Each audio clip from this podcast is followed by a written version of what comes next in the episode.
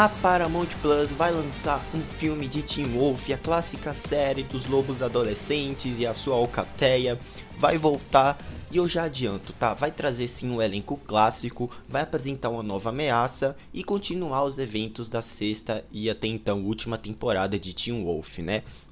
É, essa sexta temporada apresentou um fim para esses personagens, mas eu admito também que eles devem dar um desfecho para cada um deles, né? A gente vai ter a volta da Lydia, vai ter a volta do, do Scott, enfim, a gente vai ter a volta desses personagens icônicos e vamos comentar sobre essa primeira temporada de Teen Wolf. A gente vai comentar sobre Teen Wolf no geral, tá? Que pode facilmente se enquadrar naquele tipo de série onde a breguice faz parte do seu ser, da sua essência.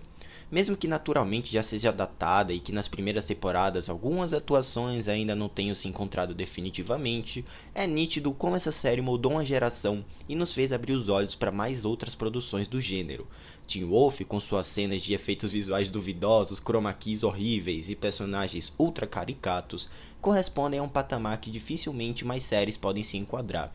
Ela foge do padrão, da tentativa de sempre querer criar, entre aspas, a melhor obra do século, e nos entregou em meados de 2011 uma historinha divertida, boba, despretensiosa, com personagens adoráveis e super carismáticos e de uma trama que sabe exatamente para onde ir e aonde quer chegar.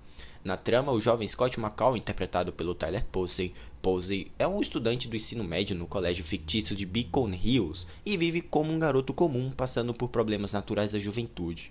Ao ir caminhar na floresta em busca de um suposto corpo morto, um menino é morto por um lobisomem. Galera, o Styles, do Dylan O'Brien, em minha opinião, é, não é só o melhor personagem da série, como o que mais atua, rouba a cena e até pega o protagonismo para si em diversos momentos.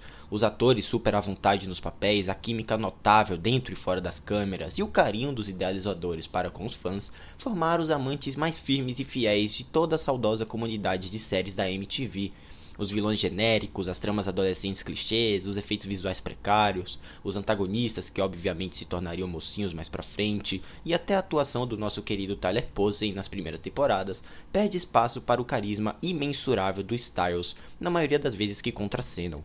Os fãs entenderam seus pontos fracos, abraçaram e tornaram Teen Wolf uma obra marcante, uma sociedade de amantes que nunca será quebrada e uma atmosfera agradável onde adolescentes se tornam lobisomens e lutam lutam contra ameaças sobrenaturais e caçadores. Se desde a premissa já entrega o, agradável clichê que iriam construir, não há necessidade de criticar assim que o mesmo entra em cena. Teen Wolf é adorável, marcante e uma série tão gostosinha de assistir que a maratona já se torna parte do seu dia, da sua vida. Agora, com o filme em desenvolvimento e sendo lançado no Paramount Plus, com a direção do criador da série, o Jeff Davis, lá pro final do ano não poderemos ver a volta de nomes como Dylan O'Brien, que afirmou eu interpretei como um conflito de agenda, mas que ele falou que ficou muito na hora, ele não conseguiu pensar mais a respeito do projeto, enfim. Né, ele soltou uma carta aberta, se eu não me engano. A Arden Show, o Tyler Hockley, né, que não deve voltar porque ele tá fazendo o Superman Lois, mas assim, deve voltar com a nostalgia e aquele sentimento doce que tanto nos permeou ao longo da série.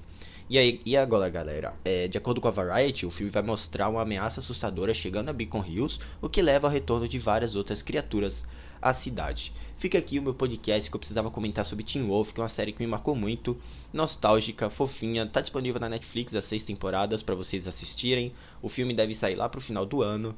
E assim, galera, que legal é Teen Wolf, uma série gostosinha, divertida, mesmo que os efeitos visuais sejam precários.